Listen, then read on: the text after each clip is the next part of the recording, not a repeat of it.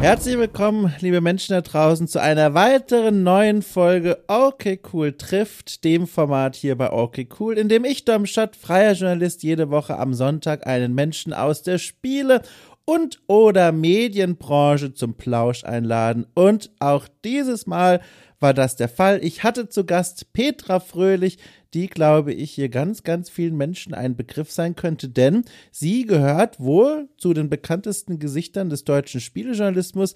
Äh, in den 90er Jahren ist sie eingestiegen in die Welt der Berichterstattung über Spiele und Spielkultur. Und zwar, genauer gesagt, 1995. Da ist sie als feste Redakteurin eingestiegen ins Team der PC Games. Die PC Games werden hier sicherlich auch einige Menschen kennen. Eine der ganz alten Zeitschriften, nicht der aller, allerältesten, aber doch der älteren Riege an Zeitschriften, die sich um Videospiele und Spielejournalismus drehen. Äh, von 95 bis 2000 war sie dann Redakteurin, dann stieg sie zur Chefredakteurin auf, erst in Zusammenarbeit mit Kollegen und dann ab 2010 noch einmal vier Jahre lang in Eigenregie. Dann, ganz spannend, ein Bruch in ihrer Biografie, wenn man so möchte. Sie fuhr, wie sie im Podcast dann auch so schön sagen wird, ein letztes Mal den Rechner runter bei äh, PC Games und verabschiedete sich dann in die Selbstständigkeit, nahm sich so ein Jahr zum Experimentieren und rief dann ein neues Magazin, ein neues Online-Magazin ins Leben, ein Branchenblatt und zwar die Games-Wirtschaft.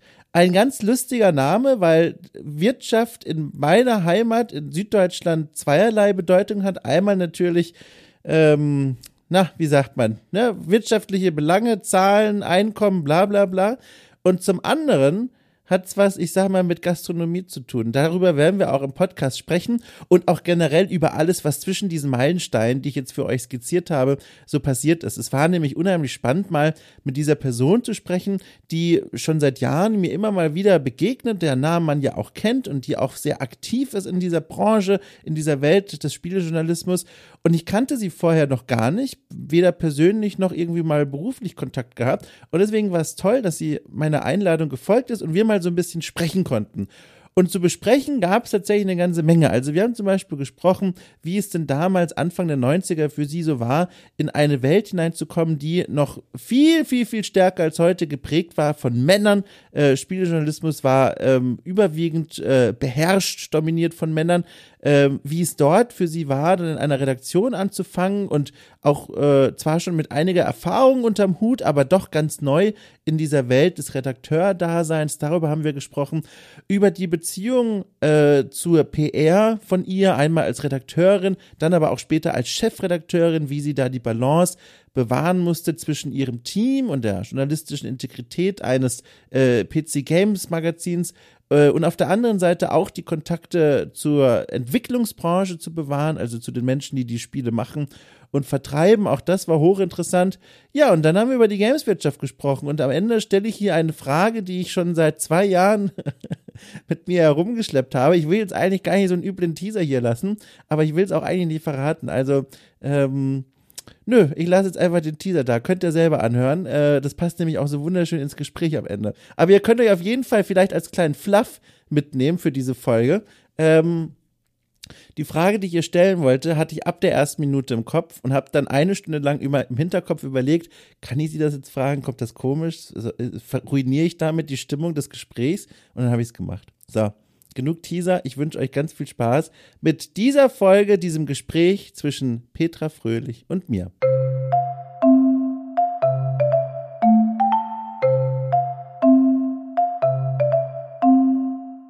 Ich habe äh, gesehen, ähm, in der Vorbereitung übrigens, als ich mir mal angeguckt habe, also ich kenne dich natürlich und deine Arbeit, aber ich glaube, ich kenne dich viel weniger als viele meiner vielleicht älteren Branchenkollegen und Kollegen, ähm, weil wir quasi aus unterschiedlichen Generationen kommen und auch auf unterschiedliche Wege in diese Branche reingekommen sind. Mhm. Und bei meiner Vorbereitung habe ich was super Spannendes gesehen. Und zwar, ich habe gelesen, du bist in Schwabach geboren und aufgewachsen. Mhm. Und dann habe ich mal geguckt, Schwabach ist gerade mal zwei Stunden Stunden von meinem Heimatstädtchen entfernt. Das heißt, du bist aus Mittelfranken und ich bin aus Unterfranken. Wir können uns quasi äh, heimattechnisch ein bisschen die Hand geben. Das stimmt, aber bei dir hört man den Dialekt gar nicht so wie bei mir. Bei mir oh. ist es ganz, ganz schlimm. Also äh, bei mir ist es ganz oft, dass ich irgendwo in einen Raum reinkomme und äh, irgendwie zwei Sätze sage und dann heißt irgendwie schon, sag mal, du bist doch hier aus der aus der Region hier um Nürnberg oder so. Ich kann ich das ganz, ganz schlecht irgendwie verbergen. Ja, äh, willst du es denn verbergen oder ist das was, wo du gemerkt hast, ach komm, das ist so ein, so ein, so ein Signature-Ding, so, das ist in Ordnung, wenn die Leute da an mich denken? Ähm, offen gestanden ist es der Grund, warum ich keine Podcasts äh, betreibe, ah. weil weil das äh, tatsächlich äh, schon sehr speziell ist. Also diesen äh, Dialekt mag man oder man findet ihn irgendwie ganz komisch, weil irgendwie ganz prominente Menschen wie jetzt äh, Lothar, der Lothar Matthäus oder so oder mhm. der, der Markus Söder und so, die haben ja alle diesen diesen ganz komischen Dialekt äh, oder Alexander Herrmann, die haben all diesen diesen fränkischen Unterton und ähm, das ist zuweilen ein bisschen peinlich im Fernsehen tatsächlich, wenn man das so sieht, weil immer das äh, die, die harten Konsonanten verschluckt werden. Aber ja, mei. Ja, das ist nämlich auch so spannend. Da legst du übrigens einen Finger in eine Wunde von mir, äh, ohne es zu wissen. Und die ist zum Glück auch nicht besonders schmerzhaft, aber sie ist aktuell. Und zwar habe ich nämlich festgestellt, also äh, wie du sagst, ich zum Glück, also weil ich persönlich äh, bin froh, dass ich Hochdeutsch spreche, aber es gibt genug Menschen, die sagen, das ist ein wunderschöner Dialekt. Aber ich bin froh, dass ich da so rauswechseln kann. Aber ich habe manchmal noch genau diese Momente, die du gerade beschrieben hast, dass ich aus einem P ein B mache und aus einem B ein P. Und mir ist das jetzt in letzter Zeit erst aufgefallen aufgefallen. Und ich mache hier sehr viel mit Podcasts und dann gab es so ein paar Wochen der Verunsicherung. Ich habe letztens jemanden zu Gast gehabt, der kam aus, und jetzt sage ich es mal richtig, Achtung, der kam aus Bremen, aber mhm. ich habe eine Stunde lang Bremen gesagt. Und es hat mich so, hat ihn so irritiert, hat mich so irritiert und daran arbeite ich jetzt gerade so ein bisschen. Sehr, sehr schön. Ja, also ich, ich äh, aber ich finde es schön. Es ist so ein Stückchen Heimat, dass ich hier kurz durch dich hören kann. Das ist doch auch ganz nett. Und was ich aber eigentlich fragen wollte, war bei Schwabach, wie mhm. ist denn Schwabach eigentlich so? Wie ist es in Schwabach aufzuwachsen? Ich stelle mir das so ähnlich vor wie bei mir. Also Wertham am Main ist der Ort, den ich da mhm. gegoogelt habe als Referenz. Kennst du den? Ähm, bin ich schon mal durchgefahren tatsächlich. Ja, ist da nicht dieses große, dieses große Wertheim äh, Village. Shop, genau, Wertheim ja. Village ist da. Das sieht man immer von der von der Autobahn. Man denkt, man ist mitten in Disneyland. Ja, mit, genau, mit, diesen, mit diesen Türmchen und so. Ganz seltsame Architektur. Und ja. da ist eben alles wunderschön behütet. Alles ist sauber. Alles ist auch, auch irgendwie super durchkorrekt. Äh, alle mhm. Menschen gucken so ein bisschen aufeinander, aber oft leider auch gar nicht so auf die angenehme Art, sondern auch in die auf die Art so, oh, was haben denn die Nachbarn eingekauft und so in die Tüten Tüten mit reingeschaut. Wie war es denn in Schwabach? Ja, tatsächlich bin ich in einem kleinen Dorf ähm, aufgewachsen in der Nähe von Schwabach, also nicht direkt in der in der Stadt, sondern tatsächlich äh, mitten auf dem Land in der in der Provinz, ähm, quasi auf dem so halb auf dem Bauernhof meiner meiner Großeltern und oh. da wurde dann ganz rituell ähm, alle paar Wochen mal ein Schwein seiner Bestimmung äh, zugeführt. Oh. War alles äh, sehr sehr schön und aber es war ganz ganz, ganz großartig, weil man natürlich dann ähm, auf, dem, auf dem Traktor mitfahren durfte und äh, bei der Heuernte dabei sein konnte und Kühe füttern und irgendwie äh, Kälbchen und Schweine. Also tatsächlich wie im Landwirtschaftssimulator, nur in mhm. echt. Und ähm, das war an sich eine richtig coole Kindheit, weil wir eigentlich den ganzen Tag draußen verbracht haben.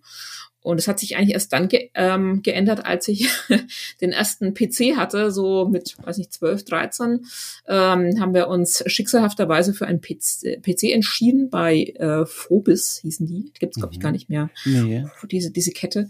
Und äh, da stand zur Auswahl entweder ein Mac, ein Amiga 2000 oder ein PC. Und äh, dann hieß es, wenn Sie damit arbeiten wollen, dann kaufen Sie doch einen PC. Das ist auch für die Schule super. Was ja, die, größte, die größte Lüge der Neuzeit ist. Und ähm, dann haben wir den PC gekauft und dann war es irgendwie ein bisschen vorbei, so mit dem draußen herumtollen, sondern da war dann nur noch irgendwie MS-DOS und GB Basic lernen ähm, angezeigt und äh, ein bisschen, ein bisschen schade. Aber mai, so hat sich das dann äh, geändert. Aber die Kindheit selber war ganz, ganz, ganz großartig, weil man da halt tatsächlich komplett ab war vom, vom Schuss und äh, tun und machen konnte, was man wollte. Es war äh, großartig ich finde es ja wahnsinnig spannend, dass du jetzt gesagt hast, das war ein bisschen schade, weil ganz oft hört man ja die Geschichten, wenn Menschen, die später irgendwas mit Videospielen beruflich mhm. zu tun haben, äh, erzählen von ihrem ersten Kontakt mit dem PC oder mit irgendwelchen Spielen. Das ist dann ganz oft so ein, ein heiliger Moment von biblischen Ausmaßen. Dann wird gesagt, oh, und da begann die große Leidenschaft. Und du sagst jetzt so mit recht nüchternen Worten, ja, leider.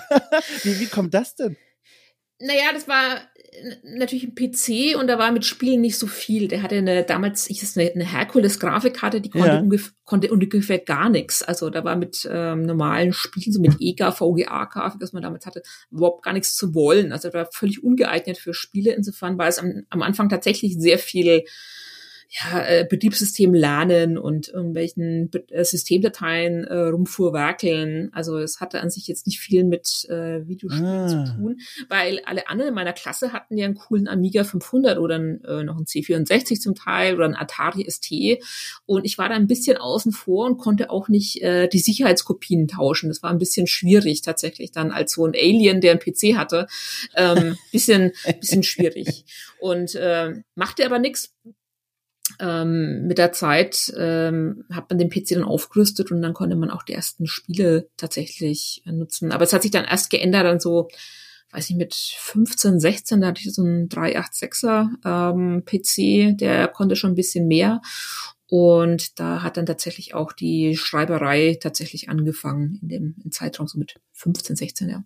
Ja, das ist ganz spannend. Das habe ich auch gelesen, dass du quasi ja schon als freie Autorin unterwegs warst, bevor du richtig ins Berufsleben eigentlich dann eingestiegen genau. bist. Wie, also, also so viele Fragen. Äh, ich fange vielleicht mal da an. Zum ersten, wie kommt man in den 90ern an so ein, an diese Aufträge ran? Weil mhm. heute mhm. denke ich natürlich, klar, wenn du, wenn du eine Idee hast, ne, du suchst das Impressum bei den Webseiten raus, schreibst dir eine mhm. E-Mail und sagst, hallo, hier ist meine Idee, was haltet ihr davon? Wie war das dann in den 90ern? Hast du dann bei den Heften im Impressum die Post? Also, ich habe keine Ahnung. Bevor ich mich blamiere, ich frage dich einfach.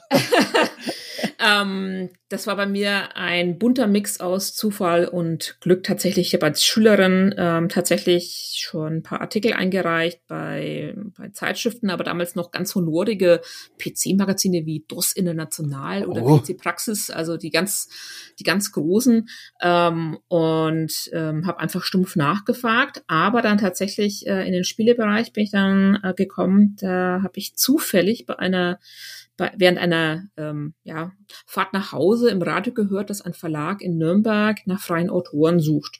Und da habe ich dann äh, so mir den so, so einen Schmierzettel genommen und habe dann ähm, die Telefonnummer drauf gekraxelt. Und wenn ich da die Nummer falsch aufgeschrieben hätte, wäre die Story an dieser Stelle auch schon zu Ende.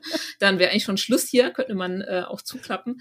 Ähm, war aber richtig, habe ich dann da auch äh, tatsächlich beworben und dann haben die gesagt, ja klar, mach mit. Das war damals die PC Games, die mhm. 92 gegründet wurde und da erst, weiß nicht, drei, vier Monate alt war.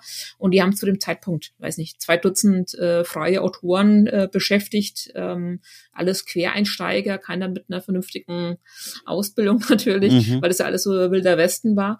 Und dann habe ich quasi nach dem Unterricht, bin ich ja schön mit den öffentlichen Verkehrsmitteln zum Verlag ähm, gedüst, habe dann meine Testmuster abgeholt und bin nach Hause, habe die dann getestet, wie man damals gesagt hat, und nicht besprochen wie heutzutage.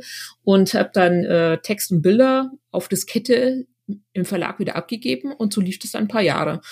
Und dann nach dem Abitur ähm, das ich dann parallel gemacht habe, hm, wollte ich eigentlich studieren, tatsächlich so Richtung Journalismus, war schon immer mein, mein Herzenswunsch. Äh, ich wollte eigentlich so, so Wirtschaftswoche, Handelsblatt, irgend sowas in die Richtung. Mhm. Und ähm, dann hat der Chef damals von dem Verlag gesagt, weißt du was, Petra, studieren kannst du ja später immer noch. Das ist die zweite große Lüge äh, in, die, in diesem Podcast. Äh, passiert auch nie, kannst du später immer noch, macht kein Mensch. Und hat dann gemeint, du kannst eigentlich sofort ähm, jetzt hier loslegen. Und das war natürlich hier wie ein Sechser im Lotto, weil ähm, wo gibt's sowas, dass man quasi ohne Volontariat, ohne Ausbildung, was auch immer, sofort bei dem damals größten ähm, PC-Spielemagazin einsteigen konnte. Und das habe ich dann auch gemacht, äh, sehr zum Missfallen meiner Eltern, die das irgendwie gar nicht mal so cool fanden. Und äh, habe dann tatsächlich meinen ersten Arbeitsvertrag dann unterschrieben als äh, gewöhnliche Redakteurin bei dem Magazin. Habe dann, ähm, glaube ich, August 95 habe ich da habe ich da angefangen tatsächlich und äh, war dann da über 20 Jahre am Schluss, habe erst 2014 da aufgehört mhm. und äh, habe da wirklich alle alle Stufen durchgemacht, die der die der Verlag ähm, zu bieten hatte, PC-Zeitschriften und Nintendo und Xbox und PlayStation und World of Warcraft Magazine, also das komplette Sortiment durchgemacht äh, mit zum Teil auch sehr sehr großen Teams, ähm, zwischenzeitlich 30, 40 Leute waren da in der Abteilung. Also das waren so diese, diese Hochzeiten. Und PC Games ist am Anfang natürlich analog zur PC Player damals und zur, zur GameStar dann später, äh, total gewachsen. Die hatten jeden Monat neue Auflagenrekorde tatsächlich. Und es hat einfach einen Heiden, Heiden Spaß gemacht, da in dieser, in dieser Zeit dabei zu sein. Du hast schon gesagt, dieser Wunsch, Journalismus irgendwas damit mal zu machen, mhm. das zu studieren, diese Richtung dich zu entwickeln, den hattest du da schon lange. Weißt du noch, was dich damals am Journalismus faszinierte? Weil da gibt es ja ganz verschiedene Gründe, sich für diesen Berufsweg zu entscheiden. Ob man jetzt mhm. viel mit Menschen arbeiten möchte, ob man wirklich die Welt so gut man kann ein Stück verbessern möchte oder aus vielen anderen Gründen. Was war denn deiner? Also ich habe vor einiger Zeit mal so ein altes Freundschaftsbuch gefunden, das man ah. ja, ja in diesen äh, weiß ich, in der Grundschule, glaube ich, fängt das so an, wo ja. man so teilt, wo man reinschreibt, was ist dein Lieblingssportler und dein Lieblingslied und so.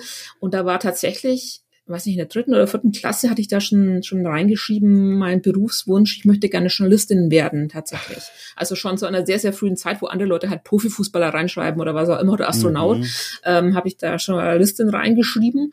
Und es war offenbar dann schon sehr, sehr früh verankert und ich wollte tatsächlich irgendwas mit Text machen, ähm, weil das fand ich immer ganz gut. Ich konnte eigentlich mit so Belletristik, also so Romanen und sowas, konnte ich irgendwie nie was anfangen. Ich habe eigentlich äh, schon immer und auch heute lese ich noch viel, viel lieber irgendwelche ähm, Fachzeitschriften oder irgendwelche, ja, also ich, ich, ich lese sehr, sehr wenig, weiß ich, Fantasy-Literatur oder sowas oder äh, Romane und sowas, sondern sehr viele Sachbücher und das ist eigentlich meine, meine Welt. Ich war eigentlich schon immer so in dieser Nutz, Nutzwertecke dran. Mhm. Und das hat sich dann eigentlich bis heute fortgesetzt tatsächlich. Und ähm, hat mir immer Spaß gemacht.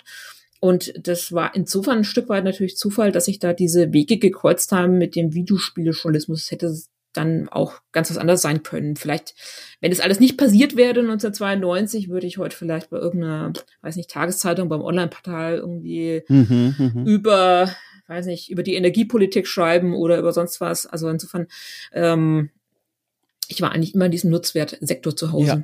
Kam dir bei dieser Radiomeldung zum ersten Mal der Gedanke dann, ach guck mal hier, Journalismus plus Spiele, das wäre ja auch eine Idee? Oder hast du schon vorher gewusst von diesem Berufsfeld? Weil das habe ich hier auch schon einige Mal in den Gesprächen gehört mit Journalistinnen und Journalisten, dass sie erst auf die Idee kamen, dass es den Beruf überhaupt gab, als sie zufällig über so eine Anzeige gestolpert sind. Ähm das war tatsächlich in dem Fall so, dass sich das so schön kombinieren hat äh, lassen, dass man quasi auch neben der Schulzeit ähm, ja arbeiten konnte und ähm, auch nicht wirklich schlecht verdient hat in der Zeit. Also ja. das war, ganz, ganz erstaunlich. Ich glaube, ähm, heutige freie Autoren wären ganz, ganz begeistert, wenn sie ähm, quasi diese Kondition von damals alle mitgemacht hätten. Ja. äh, weil es hat sich ja seitdem schon äh, massiv geändert, ähm, die, die ganze Finanzierung der Branche. Und ähm, also ich fand es damals richtig, richtig gut, hat dann zwischenzeitlich auch mal ähm, ein, zwei Bücher zum Thema Spiele geschrieben, so, so Jahresrückblicke und sowas mm. ähm, und, und Tipps und Tricks Bücher. Also das ähm, hat mich da zu dem Zeitpunkt dann schon immer schon immer fasziniert. Ich bin auch nicht wirklich weggekommen. Also auch 2014, als ich bei PC Games oder Computec damals, dem Verlag, ähm, aufgehört habe und dann quasi meinen Rechner runtergefahren habe, hatte ich mir eigentlich fest vorgenommen, jetzt mal ein Jahr Auszeit und dann danach tatsächlich was ganz anderes machen. Also komplett raus aus der Branche. Ähm, also ich habe immer scherzhaft gesagt, ähm, weil ich immer gerne auch im, im Baumarkt unterwegs bin, ich mache jetzt lieber Obi statt Ubi. Und äh, das, oh das war so der, der, der Grundgedanke und das Motto dahinter, weil ich gesagt habe, ich kann es einfach auch nicht mehr sehen, äh, ja. dass man nach FIFA 12, 13, 14, 15 und Assassin's Creed 1 bis 10 dann nochmal ähm, äh, die ganze Chose weitermacht. Und ich wollte dann auch ganz dringend raus aus dieser Preview-Review-Mühle, ja, äh, was ja, man dann ja. äh, Jahrzehnte gemacht hat. Und insofern ähm, hätte es auch gut sein können, dass ich auch komplett aus der Branche äh, rausgehe, was komplett anderes äh, mache. Ich fühlte mich zu dem Zeitpunkt auch noch jung genug, um das zu machen. Mhm. Ähm, und ähm, habe dann aber tatsächlich nach einem Jahr gemerkt, äh, dass es nicht völlig, also dass es an sich ziemlich blöd ist, diese ganzen Kontakte und die Reichweite und so, die man, ja. die man hat und das, das, ganze Netzwerk, dass man das einfach äh, wegkippt und dann quasi alles nochmal von vorne aufbaut. Ähm, insofern äh, bin ich ja in der Branche geblieben. Ja, äh, bevor wir in die, in die jüngere Vergangenheit gehen, mhm. ich habe noch eine Frage nochmal zu diesen ganz frühen Kapiteln, weil das ist so spannend, so mal zu hören. Du hattest auch so beiläufig gesagt, dass deine Eltern wenig davon begeistert waren, mhm. als du da mit dem unterschriebenen Arbeitsvertrag angekommen bist. Äh, wenig begeistert, das lässt jetzt sehr viel Spielraum für eine Reihe von Reaktionen. Äh, wie, wie kann ich mir das vorstellen? Also gab es da Widerstand aus dem Elternhaus oder war es eher so ein mürrisches, naja, probier's halt mal und schau mal, wie weit du kommst. Weißt du das noch? Wie war das denn? Ja, wie die meisten Schülerinnen und Schüler äh, gibt es natürlich auch bei mir Phasen, wo es in der Schule nicht wirklich super lief. Ja, ja. Und ähm, dann gab es tatsächlich auch ein paar Fächer, die mir überhaupt nicht äh, lagen. Und ich hatte dann auch mal so eine Phase, wo ich überhaupt keine Lust mehr hatte auf Schule und wollte tatsächlich das Abi abbrechen, weil zu dem Zeitpunkt ähm, auch schon zur Debatte stand, naja, äh, eigentlich kannst du bei dem Verlag auch so einfach einsteigen. Ja, ja. Und ähm, da war so, gab es also wirklich intensive Diskussionen, braucht man dieses Zeugnis am Ende des Tages, diesen Abschluss oder reicht nicht auch quasi mittlere Reife und äh, eine kaufmännische Ausbildung, die ich zwischendurch gemacht hatte, ähm, reicht es nicht völlig aus, ähm, um da weiterzumachen. Und da gab es eben große Diskussion, ob man dann quasi nach einem Jahr oder das eine Jahr, was noch gefehlt hätte, ob man das wirklich noch macht oder nicht macht. Ähm, Im Nachhinein bin ich ganz froh, dass ich dann dabei dabei geblieben bin. Ähm, das war zwar ein ziemlich übles, ziemlich übles Abi am Ende des Tages, aber ähm, es wurde halt äh, abgeschlossen und ja. insofern hat danach auch nie wieder jemand danach gefragt. Also ja. ich habe mich äh, seitdem nie wieder irgendwo beworben und insofern äh, war das an sich auch völlig wurscht. Aber äh, am Ende, es liegt jetzt hier schön im Ordner und man kann es an die Wand dengeln, aber es hat mir an sich jetzt nicht äh, beruflich äh, groß ja, weitergeholfen. Ja, verstehe. Äh, und jetzt, äh, auch das hast du schon angerissen, äh, 95 war das dann, als du dann wirklich mhm. als Redakteurin dann richtig angefangen hast. Ich habe, also ich, das ist eine Zeit, da war ich, äh, lass mich nachrechnen, äh, sechs Jahre alt. Da war ich sechs Jahre alt, das heißt, da war ich noch weit weg davon, irgendwie bewusst irgendwas wahrzunehmen. Ich habe also vieles jetzt in den letzten Jahren, auch durch meine eigene Arbeit als Freijournalist, quasi nachgearbeitet und mhm. nachgelesen, wie denn damals so die Bedingungen in der Branche waren. Und da ist mir vor allem eines aufgefallen, das ist ja auch, also offenes Geheimnis wäre sogar noch eine Übertreibung. Also das war klar und ersichtlich, das war damals noch eine ganz schöne Männerdomäne. Im Gegensatz mhm. zu heute, wenn man heute in die großen Redaktionen vor allem guckt, die sind deutlich diverser besetzt im Gegensatz zu den 90ern. Ähm, und da frage ich mich jetzt so, dann fragte ich mich auch bei der Vorbereitung, wie hast du das denn so wahrgenommen? Also Mitte der 90er dann bei der PC Games als Redakteurin mhm. anzufangen, hat das in deiner Wahrnehmung irgendeine Rolle gespielt? Hast du das in deinem Arbeitsalltag irgendwie gemerkt? Äh, wie war das für dich? Das war ja damals ein Stück weit ähm, Wilder Westen. Es war eine sehr junge mhm. Firma mit sehr jungen Menschen, alle gerade erst aus der Schule raus, ähm, viele Studenten, ähm, die dann quasi den ersten ähm, Job hatten. Und es war im Endeffekt eine einzige große WG, also eine berufsmäßige WG. Ja. Äh, die Leute äh, blieben abends äh, noch stundenlang, um im Netzwerk zu spielen. Wir waren im Kino, wir waren essen. Es war ja auch eine Zeit, wo ähm, in der Woche, weiß nicht, zwei, drei Entwickler vorbeikamen, samt Marketing und PR, Tross und äh, die wollten abends natürlich auch bespaßt werden, indem man halt ähm, in ein Lokal geht oder in eine Bar und was auch immer. Und macht halt natürlich kein Mensch mehr, diese, diese Roadshows. Mhm. Die passieren einfach nicht mehr, dass dann, weiß nicht, ein Peter Molyneux vorbeikommt oder wie auch immer und dann das Spiel zeigt und dann geht's halt abends nochmal in ein Restaurant und ähm, da ging es dann immer sehr, sehr lange auch. Und es war alles eine große quasi eine große Familie, kann man, kann man sagen. Das war alles sehr freundschaftlich und sehr, sehr locker und sehr easy und völlig unkompliziert. Und ähm, nachdem das Ganze auch kommerziell erfolgreich war, gab es da auch nicht diese großen Debatten, die dann ähm, in den, weiß nicht, ab 2010, sage ich mal, mhm. äh, dann aufkamen, wo das dann mit den Spielezeitschriften dann nicht mehr so toll lief, mhm. ähm, aufgrund äh, des geänderten Medienverhaltens oder Nutzungsverhaltens. Aber damals war das halt äh, tatsächlich, dass alles gewachsen ist und alles cool war.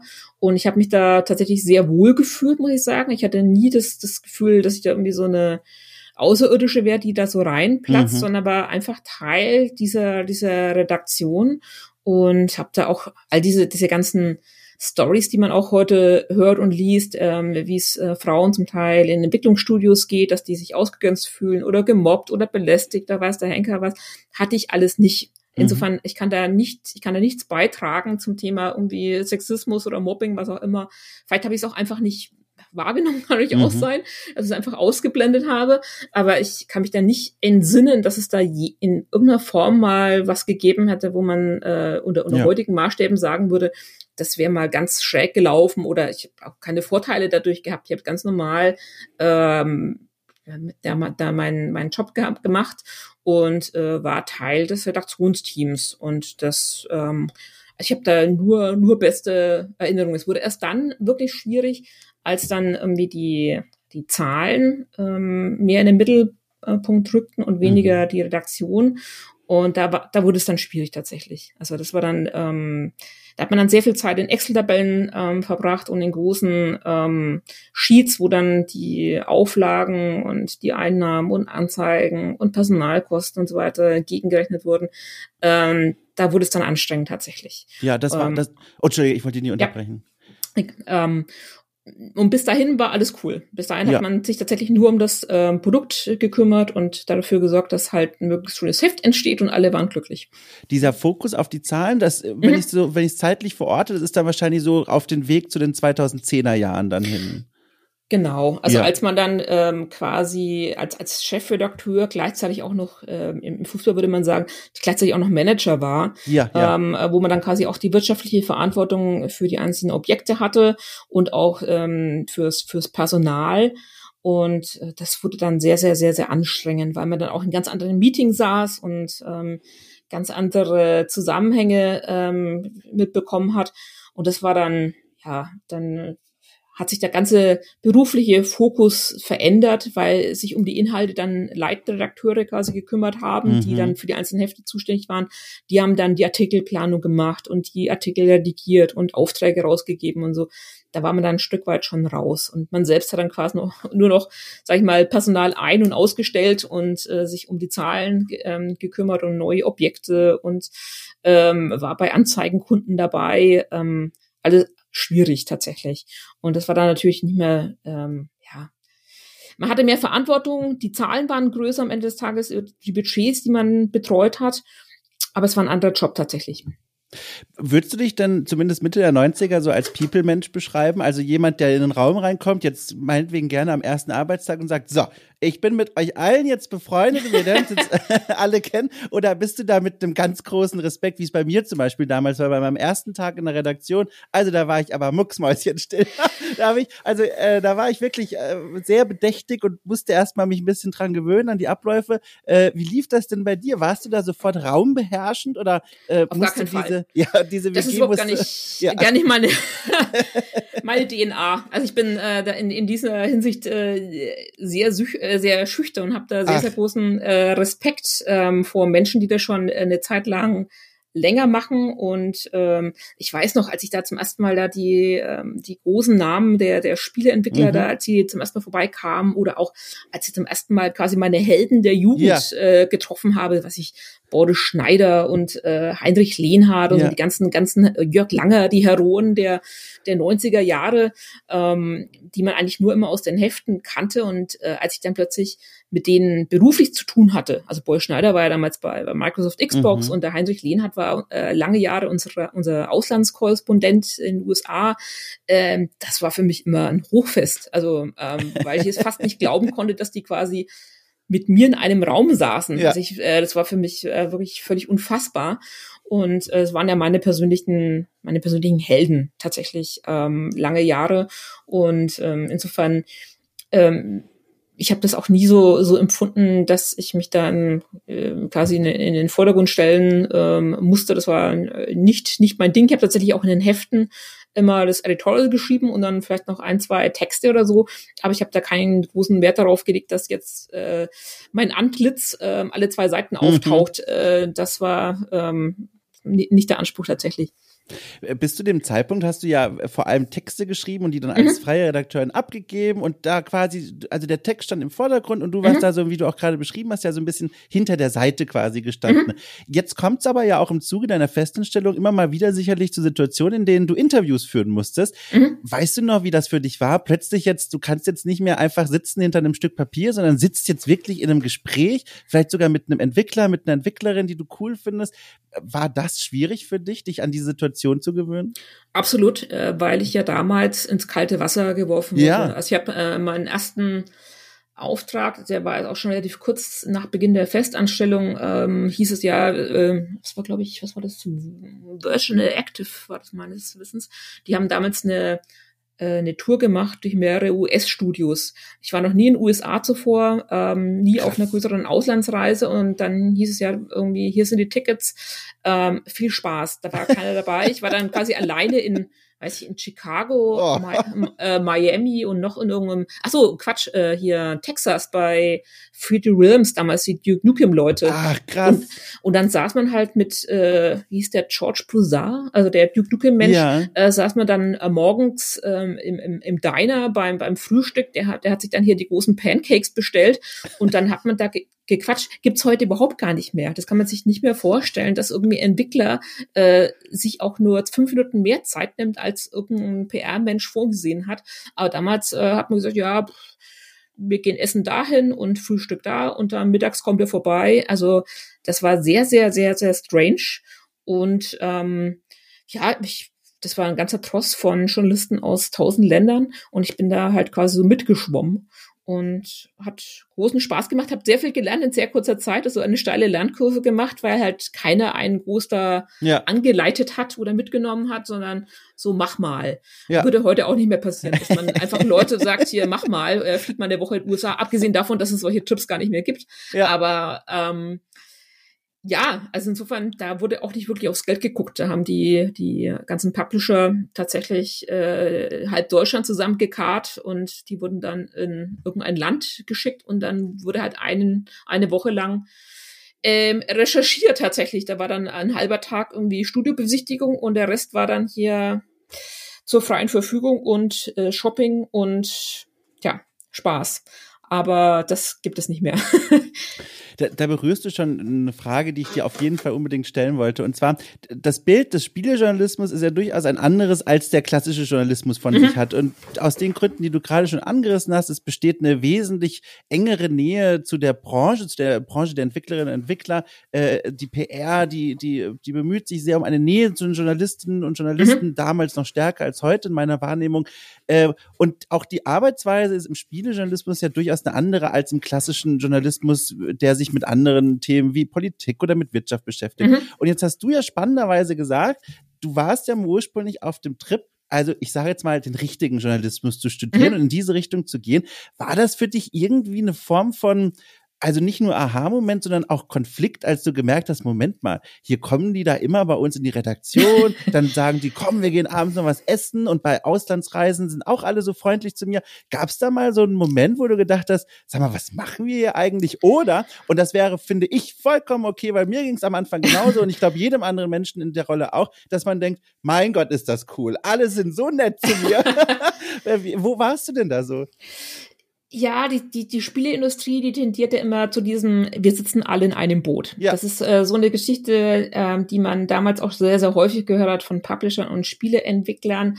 Ähm, alle waren gefühlt äh, sehr nett zueinander. Mhm. Und äh, wenn das dann tatsächlich mal zu einem Konflikt mit Blick auf Wertungen oder auf eine Beurteilung von Spielen gekommen ist, oder es war eine Seite weniger, als man irgendwie sich so vorgestellt hat, dann gab es immer fast schon persönliche Beleidigung. Mhm. Und mhm. äh, damals haben die Spielehersteller ähm, tatsächlich sehr, sehr häufig zum Telefon gegriffen, gerne auch mal ähm, eine Eskalationsstufe höher geschaltet, ja. indem sie sich dann halt beim Chef beschwert haben und ähm, haben dann, um das auf Deutsch zu sagen, au sich ausgekotzt, ähm, was man denn da schon wieder Böses über diese Firma geschrieben hat. Mhm. Würde heute kein Mensch mehr machen. Also es, ich kann mich nicht entsinnen, dass in den letzten Jahren tatsächlich mal ähm, führende große Publisher tatsächlich äh, mal sehr beleidigt gewesen wären.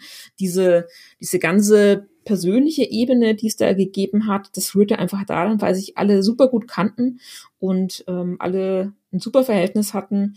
Und insofern, das war da auch schwierig. Aber ich habe ähm, in der Zwischenzeit auch mitbekommen, dass es in anderen Branchen ähnlich ist, also in der Automobilindustrie und so. Ja. Ähm, auch da ist eine sehr ungesunde Nähe, sag ich mal, zwischen der Presse und dem, was man eigentlich bespricht. Und das hat gar nicht mal so sehr was mit Anzeigen zu tun, sondern auch einfach mit der Frage, wer ist eigentlich bei der Vorstellung des nächsten Modells auf Mallorca dabei, mhm, ja oder mhm. nein. Also es ist weniger die Frage Inserate hin oder her. Das war damals bei den Spielemagazinen auch ähnlich, weil da ging es ja am Anfang sehr, sehr stark um Exklusivgeschichten, um exklusive Screenshots, mhm. äh, Demos, die man auf den Disketten und CDs hatte. Das wurde ja alles äh, handverlesen ausverhandelt, was damit zu tun hat, ähm, wenn man eine Demo auf der Diskette oder der CD hatte. Ähm, war alles sehr, sehr aufwendig und es ging alles nur über Beziehungen und dementsprechend ähm, war dann ja tatsächlich eine, eine ungesunde Nähe. Das war alles ein, ja, ein großer, ja, eine, eine große Familie sozusagen. Das hat mhm. sich dann erst mit der Zeit aufgelöst, nachdem auch, sage ich mal, branchenfremde Menschen in die Branche gekommen sind, die natürlich das etwas anders gehandhabt haben. Ja. Und dann hat sich das ein bisschen, ein bisschen aufgelöst. Und heute ist es ohnehin ja komplett anders, ähm, weil die Firmen international aufgestellt sind und dann diese diese Kleinteiligkeit, die man hat mit eigenen deutschen Niederlassungen, so das gibt's ja in der Form nur noch sehr selten. Ich glaube, ich glaube, da, da sind, glaube ich, auch wirklich tatsächlich viele Faktoren dafür verantwortlich. Auch zum Beispiel jetzt, dass Influencer als neue Faktoren mhm. existieren, die plötzlich ja auch eine enorm attraktiv sind für Publisher und genau. dadurch äh, automatisch ja auch Druck wieder von klassischen Redaktionen genommen wird, wenn man es positiv nehmen sagen möchte, weil das jetzt nicht mehr die einzigen entscheidenden Anlaufstellen sind. Aber jetzt nochmal ganz kurz zu dir. Und wie hast du dich dann darin gefühlt? Also in diesem Klima, das du gerade gerade beschrieben hast, mhm. weil ich muss da immer auch wieder an mich denken. Ich hatte da wirklich, also ich, also ich bin ja wesentlich später als du natürlich in, diese, in, diesen, in diesen Beruf reingekommen. Das war Anfang der 2010er Jahre, hatte ich meine erste mhm. Festanstellung in der Redaktion im Bereich des Spielejournalismus. Und da habe ich das auch noch erlebt. Also mit dem, alle sind scheiße nett zu mir. Und ich dachte, ich bin halt auch manchmal ein naiver Mensch, ich dachte mir, mein Gott, warum sind denn, also das ist ja der Wahnsinn, alle sind so lieb, das ist ja voll cool. Und, und ich dachte mir da sogar noch, das weiß ich noch ganz genau, bei den ersten Anspielevents, wo ich war, ich habe das auch noch alles so erlebt mit, man wird wird zu Hotels eingeladen, es gibt Abendessen. Und ich dachte die ganze Zeit, ach krass, ich komme von der Presse und die sind trotzdem so nett zu mir. Aber die Wahrheit ist, die Wahrheit ist, die sind genau deswegen nett zu mir. Und das habe ich, das habe ich erst realisiert, als ich dann, also ich sage jetzt nicht den Namen des Spiels, aber habe ich über ein Spiel einen Test geschrieben und habe das, also habe richtig schlechte Wertung gegeben. Ich fand das furchtbar und habe das auch, also hoffentlich gut begründet. Und da kam mal zwei Stunden, nachdem der Test online war, der Anruf beim Chefredakteur durch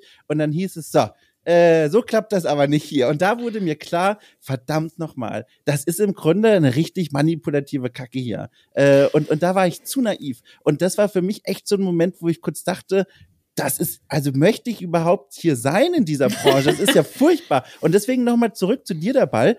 Hattest du auch diesen Moment oder wie hast sich das bei dir entwickelt und bemerkbar gemacht? Ähm, nachdem das von Anfang an so war mit ja. diesem mit diesem familiären Umfeld und man kannte die Leute und die waren auch alle also die Entwickler Publisher die waren auch alle paar Wochen Monate tatsächlich mal in der Redaktion oder man hat die besucht also der Draht war schon sehr sehr sehr sehr eng und insofern mhm. hat man sich da auch gar keine großen Gedanken gemacht aber natürlich äh, das kann davon kann sich ja niemand freisprechen ist da immer so diese Schere im Kopf, äh, mhm. weil man denkt, was tue ich dem armen Menschen an, wenn ich dem jetzt irgendwie eine ganz knallige Formulierung hier auf dem Latz knalle. Ähm, man hatte tatsächlich immer diese, da, da hängen ja Schicksale dran, da hängen Arbeitsplätze dran. Mhm. Ähm, diese Wertungen waren ja damals wirklich äh, entscheidend dafür, wie viele Stück ein Mediamarkt oder ein Saturn bestellt. Ähm, das ist nicht wie heute, wo das, äh, wo da ganz andere Faktoren eine Rolle spielen, aber damals war das wirklich relevant, ob ein Spiel 85 oder 88 ja. bekommen hat oder eine 92. Und wenn es eben nicht der Fall war, dann war das für den jeweiligen Publisher eine Vollkatastrophe. Und dieser Druck, der wurde quasi von oben nach unten äh, mhm. durchdekliniert. Und mhm. der ist mhm. halt irgendwann beim Entwickler angekommen oder bei einem armen PR-Menschen, der sich dann ausholen musste. Und der ist bei mir auch als Redakteurin angekommen. Und das war eine sehr unangenehme Situation. Da hat man sich nach zwei Monaten wieder zusammengerauft. Da war natürlich dann eine Zeit lang irgendwie Eiszeit und irgendwie äh, alle, alle haben nicht mehr miteinander gesprochen und alles ganz furchtbar. Und dann irgendwann gab es dann wieder ein Friedensgespräch und alles war wieder cool, weil man ja auch wieder zusammenarbeiten musste. Da kam dann schon das nächste Spiel um die Ecke. Mhm. Aber es hat seine Vor- und Nachteile. Ich bin eigentlich ganz froh, dass es das in dieser Form jetzt nie mehr so gibt tatsächlich. Also ähm, es wird zwar immer noch sehr, sehr viel zusammengearbeitet und äh, die Grenzen zwischen Marketing, PR, Influencer, Marketing und all den Dingen, die sind natürlich total fließend und ähm, also jetzt als, als, sag ich mal, als Profi sieht man mhm. natürlich, warum Artikel entstehen und wie sie entstehen und warum ein Video gemacht wird und zwar so und nicht anders und zu welchem Zeitpunkt mhm. und wie mhm. das von der äh, zeitlichen Choreografie aussieht, dass das alles kein Zufall ist, das merkt man natürlich. Und dann kann man sich ja die ganzen Zusammenhänge auch heute noch zusammenreimen. Das ist ja zum Teil äh, ziemlich offensichtlich. Aber toll ist es nicht tatsächlich. Aber ja. ich, mir ist auch klar, dass es sowas in allen möglichen journalistischen ähm, Bereichen ja. gibt. Das ist in der Politik, äh, Wirtschaft so nicht anders. Ähm, wenn ähm, ja die die Journalisten vom Spiegel oder von der Welt oder von dem von der SZ im Regierungsflieger auf irgendeinem Bundeskanzlertrip sein wollen, dann hilft es auch, wenn man einen guten Draht hat zur Presseabteilung. Mhm, und mhm. ähm, insofern, ja, es ist ich finde es immer schwierig, dieses, dieses Geben und Nehmen, das ist sehr, sehr, sehr, sehr unangenehm. Und ich habe ähm, seitdem ich quasi mein eigener Chef bin, in Anführungszeichen, ähm, habe ich auch immer versucht, ähm, mir da so viele Freiheiten wie möglich zu nehmen, mhm. weil das eine sehr unangenehme Situation ist, wenn du quasi äh, so nah dran bist an einem, an einem Spiel oder an einer Firma. Das ist ja. nicht, nicht gut. ja. jetzt ist es ja so, wenn man Redakteurin ist oder Redakteur und dann kommt so ein Anruf von der PR, dann mhm. die geht an den Chefredakteur und die Chefredakteurin, dann kann man sich als Redakteur noch denken, äh, entweder, oh, du, also zum Vorgesetzten, ach Mensch, jetzt machst du mir hier Druck oder oh, toll, dass du mich verteidigt hast. Man lagert das so ein bisschen aus, weil man kann mhm. ja nicht wirklich was machen. Jetzt warst du aber ab 2000 ja Chefredakteur in der PC Games. Erst mhm. quasi in Zusammenarbeit und dann ab, oh Gott, 2010, glaube ich, alleine, ne? Mhm. Äh, genau. Genau. Jetzt warst du ja quasi die Person, auf die die Leute zugekommen sind, wenn sie sich beschweren wollten.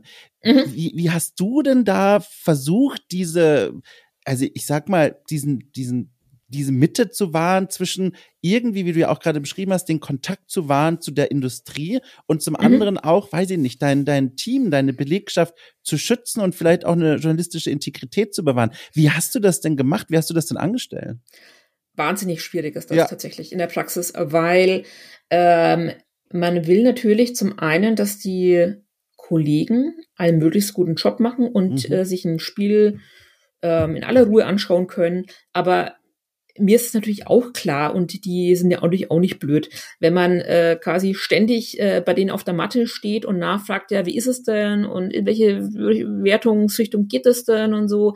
Ähm, das merkt auch der dümmste Redakteur irgendwann, ähm, dass es äh, irgendwann mhm. mal ja nicht äh, dass es seine Gründe hat, wo man danach fragt, weil ähm, man in diesem ganz komischen Spannungsfeld ist zwischen Anzeigen, Verlagsleitung, Controlling und der eigenen Redaktion.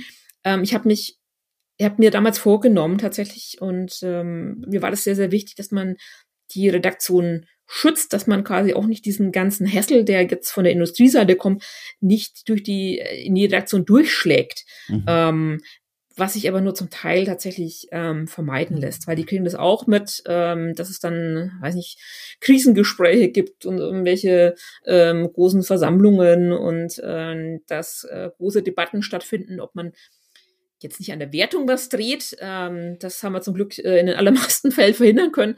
Aber ähm, dass zum Beispiel ein, ein Test, eine Ausgabe später kommt, wo, sie, wo er dann nicht mehr so großen mhm. Schaden anrichtet, oder dass ein Publisher sagt, ähm, ganz ehrlich, äh, wir haben das Gefühl, ihr versteht das Spiel nicht in seiner Genialität. Äh, wir ziehen die Testerlaubnis zurück. Ah. So, kannst natürlich nichts machen. Äh, das ist deren Produkt, deren IP. Die haben darüber die Hoheit und können dann auch sagen, wir ziehen die Erlaubnis zurück und dann mhm. erscheint das Ding halt eine Ausgabe später. Ähm, alles sehr, sehr schwierig und sehr, sehr, sehr, sehr unangenehm äh, für, für alle Beteiligten tatsächlich. Und das in den Momenten macht es dann auch nicht, nicht wirklich ähm, Spaß tatsächlich. Ähm, zum Glück ist es dann, ähm, ja, hat sich das alles ein bisschen, bisschen beruhigt, weil sich die Strukturen bei den Publishern auch ein bisschen geändert haben in den letzten, letzten Jahren. Ähm, aber vor allem bei den langjährigen Leuten, die in der, in der Branche waren, die wussten natürlich, welche Hebel sie in Bewegung setzen müssen, bei wem mhm. sie anrufen müssen, ähm, um da was raus, rauszubringen. Ich habe da gerade im Hintergrund, glaube ich, eine künstliche Intelligenz gehört. Kann das sein? Das kann gut sein. Das war, glaube ich, meine Uhr, die, die festgestellt hat, interessante Frage. Okay. Ach so. Alles klar. Ja, ich danke für das Kompliment, liebe sehr, Uhr. Sehr, sehr gerne. Ich gebe mir hier das Beste. gut. Ich habe hier alles ausgeschaltet, hier alle, ja. alle, alle Smartphones, aber an die Uhr habe ich nicht gedacht. Ach, das macht gar nichts. Ähm, aber kannst du dich noch in der Zeit, äh, aber natürlich nur, wenn du das jetzt erzählen kannst und wenn das auch mhm. alles cool ist, ich will dich da jetzt hier nicht in irgendwelche äh, äh, äh Schwierigkeiten bringen, aber es wäre super spannend mal zu hören Gibt es da vielleicht ein Spiel oder so ein Release so in den Jahren deiner Chefredakteurszeit, das dir besonders Kopfschmerzen bereitet hat? Also so diese, der, der, der Release, die Tests mhm. dazu, der Kontakt mit den Publishern. ist da dir irgendwas in Erinnerung geblieben, wo du nachts heute noch schreiend manchmal denkst, oh Gott, war das furchtbar? Da gibt es eigentlich eine ganze Menge. Am, oh.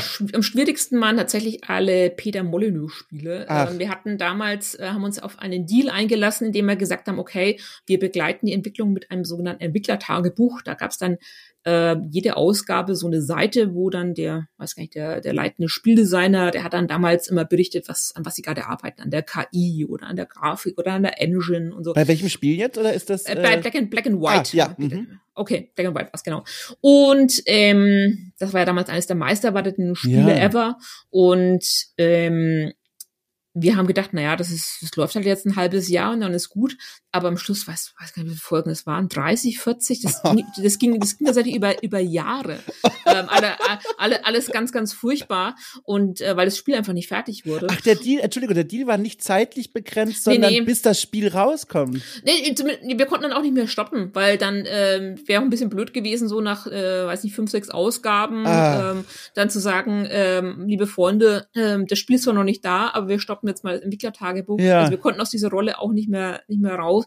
Und äh, Molyneux, das ist natürlich den, den jungen Menschen heute nicht mehr so ein Begriff, aber das war damals Gott also mhm, gefühlt. Mhm. Ähm, und ähm, ich weiß noch, der war einmal bei uns in der Redaktion zu Besuch, hat dieses Black and White vorgestellt, was ja damals äh, KI-technisch irgendwie ganz, ganz toll sein sollte und ähm, hat es vorgeführt und dann ist der Raum aus allen Nähten geplatzt, weil der komplette Verlag hat sich Stühle organisiert oh, und saß nein. da wie auf einer, auf einer Tribüne und hat da zugeguckt, wie quasi äh, der Messias, der Spiele-Messias, äh, oh. ein Spiel präsentiert und der ist halt leider auch sehr, sehr gut äh, in seinem Präsentierfähigkeiten. Yeah Fähigkeiten und ähm, ich habe damals gesagt, wenn der jetzt Aufnahmeanträge für eine Mickey Maus Partei äh, verteilt hätte, er hätte eine Menge neue Mitglieder ähm, da buchen können, weil die Leute einfach so gebannt an seinen Lippen hingen. Mm, das war ganz, ganz großartig. Habe ich in der Form danach auch nicht wieder erlebt, weil die meisten Entwickler sind ja auch sehr schüchtern tatsächlich. Die sind ja sehr, sehr zurückhaltend und sehr piano und finden es total unangenehm, wenn sie auf irgendeiner Bühne stehen müssen oder in Interviews, alle sehr, sehr piano. Aber ähm, der Herr Molyneux ist da sozusagen etwas outgoing.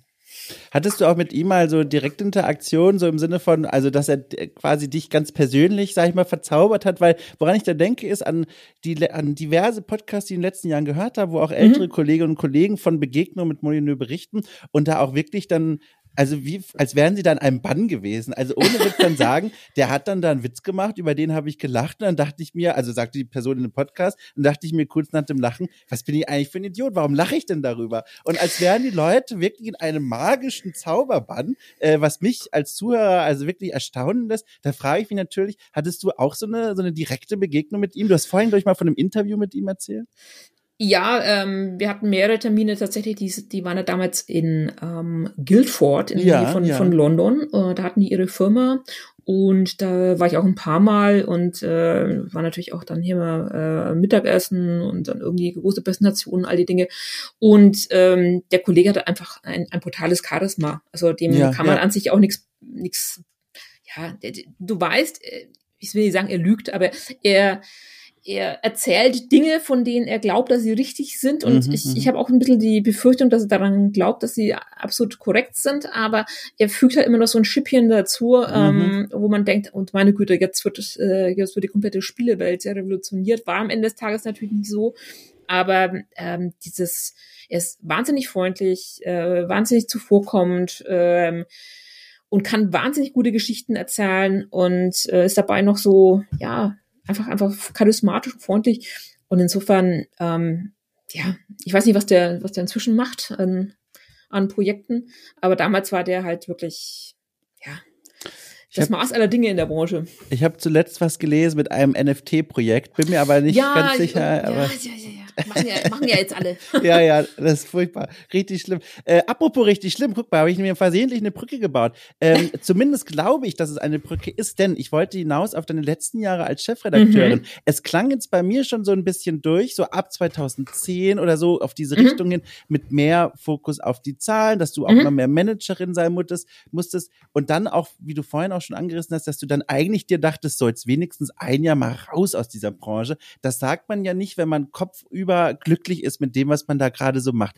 Liege ich da richtig oder wie ging es dir da so und warum hast du nach so einer langen Zeit dann gesagt, tschüss, äh, jetzt mal was ganz was anderes?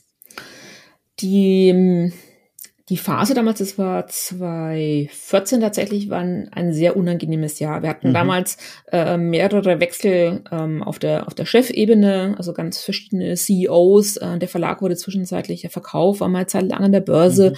Ähm, und dadurch kamen auch komplett andere Eigentümer mit rein und ähm, mit anderen Schwerpunkten. Ähm, das war damals auch eine Phase, wo man nicht wirklich wusste, wie sich der ganze Markt entwickelt. Äh, online mehr investieren, ja, nein. Äh, YouTube, ja, nein. Äh, Social Media, ja, nein. Ähm, das waren damals, also aus heutiger Sicht kann man natürlich äh, leicht urteilen, aber das waren damals ja Wetten auf einzelne Geschäftsmodelle, wo sich der Markt ähm, hinentwickeln kann. Mhm. Und man hatte gleichzeitig noch die Altlasten, Anführungszeichen, der Spielemagazine, des, des gedruckten Heftes, wo die Zahlen Monat für Monat zurückgingen. Das war ein Teufelskreis. Mhm. Du verkaufst weniger, du druckst weniger, du bist an weniger Verkaufsstellen ähm, und verkaufst dann noch weniger. Und äh, gleichzeitig haben sich dann große Publisher wie also Ubisoft, Activision und so ja quasi aus dem Anzeigengeschäft verabschiedet. Und insofern wurde die finanzielle Situation immer ungemütlicher und das schlägt natürlich sehr, sehr mittelbar auf das Personalsetup durch, das du in so einer Redaktion hast. Mhm. Und dann äh, musste man halt tatsächlich dann in dem Zeitraum wurden äh, Magazine eingestellt, ähm, man hat an den Seitenumfängen äh, rumgeschraubt ähm, war sehr unangenehm und es war dann eine Phase, wo dann auch der Verlag tatsächlich gesagt hat, hier, ähm, wir haben sehr, sehr viele, sehr, sehr teure Mitarbeiter tatsächlich auch und mit denen hat man dann damals auch Gespräche geführt, äh, wie das dann äh, weitergehen kann. Es war so, wie soll man sagen, ähm, halb, halb freiwillig, halb unfreiwillig. Das war einfach eine Phase, ähm, wo es innerhalb des äh, Verlages dann eine ziemliche Unwucht gab. Und äh, gleichzeitig mit mir sind auch eine Menge anderer Kollegen raus ähm, von, von anderen, also Chefredakteure, es waren bestimmt drei oder vier Chefredakteure, damals raus sind zum gleichen Zeitpunkt. Und ähm, das war dann im November 2014, wo dann Schluss war tatsächlich, wo ich den, den Rechner runtergefahren habe. Wie? Und das war, ja, äh, ich konnte mich da quasi ein halbes Jahr darauf vorbereiten, auf diesen Tag X, aber an meinem letzten Tag, als man dann nochmal irgendwie einmal rumgegangen ist äh, zu den ganzen Kollegen, das war natürlich schon brutal emotional ja. auch. Also da sind dann auch tatsächlich äh, die Tränen geflossen, weil man äh, hier 20 Jahre, also in dem Fall ein halbes Leben verbracht hat in der ja. Firma. Das war schon sehr, sehr, sehr, sehr schlimm tatsächlich. Aber ich bin jemand, der relativ schnell verdrängen kann mhm. und ähm, habe dann tatsächlich nur weiß ich, eine Woche gebraucht und habe dann schon tatsächlich drüber nachgedacht, was ich jetzt nächstes ähm, mache. Wow. Und ähm, habe dann ja, aber mir auch erstmal ein bisschen, bisschen Auszeit ähm, gönnt, weil die letzten Jahre waren dann schon sehr, sehr ja, energiezehrend und ja. anstrengend. Genau, und dann habe ich äh, Anfang 2015 eine, eine eigene Firma gegründet, ähm, wollte also quasi Webseiten bauen und ähm, Gameswirtschaft ist dann auch erst tatsächlich 2016 entstanden. Also es hat eine ganze Ecke gedauert, äh, bis ich das Konzept hatte und all die Dinge. Ähm, das war sehr, sehr, ja, hat, hat eine Ecke gedauert und war mhm. anstrengend.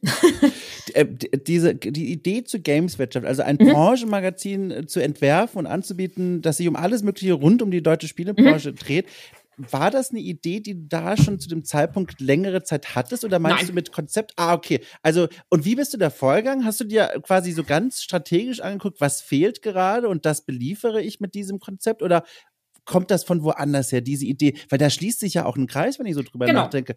Ah, okay, gut, ja. Ich also es war, tatsächlich, es war tatsächlich äh, zum einen das Gefühl, dass ein entsprechendes ähm, Objekt auf dem Markt fehlt. Ja. Ähm, das, weil das äh, bis, bis zu dem Zeitpunkt keiner so wirklich gemacht hat. Es gab zwar B2B-Magazine, die gab es ja. zwar gedruckt und online, aber die waren schon äh, sehr, sehr speziell auf diese doch recht kleine Branche ähm, ausgerichtet. Und ich habe von Anfang an relativ ähm, breiten äh, Fokus gehabt auf die Branche, also nicht nur quasi Personalien und all die Dinge, die mhm. damit zusammenhängen und, und äh, produktbezogen, sondern ein bisschen, bisschen weiter gefasst. Und ähm, tatsächlich äh, bin ich mit dem Konzept damals auch zu verschiedenen Leuten gegangen, mit denen ich das hätte zusammen aufbauen können. Ähm, die haben aber nicht wirklich dran geglaubt tatsächlich. Ähm, es gab also verschiedene Verlage und verschiedene Leute aus der Branche, ähm, denen ich das gezeigt habe. Da hieß, hieß es auch noch anders und hatte auch noch einen sehr viel spitzeren Fokus auf äh, B2B und hatte auch ein anderes Geschäftsmodell tatsächlich auch. Aber dazu ähm, muss man wissen, dass die deutsche Branche sehr, sehr klein ist. Ja, du hast im, im Kern bei Entwicklern, Publishern 10.000 Leute, davon die Hälfte englischsprachig. Ähm, und insofern ist von Anfang an quasi ein Modell wie jetzt zum Beispiel eine Paywall oder Crowdfunding oder ähm, Patreon, Abo-Modell und sowas. Das habe ich, wollte ich von Anfang an nicht machen oder konnte ich auch nicht machen, weil ich äh, mich nicht in der Abhängigkeit von einigen wenigen Großkunden begeben wollte. Mhm. Bedeutet, äh, wenn ich das gemacht hätte, dann hätte ich äh, über, jetzt mal ein Beispiel zu nennen, äh, quasi Abogebühren von Ubisoft gehabt, von mhm, Ubisoft-Mitarbeitern, mhm. hätte aber gleichzeitig über deren, über deren Produkte berichten müssen, wollen, dürfen.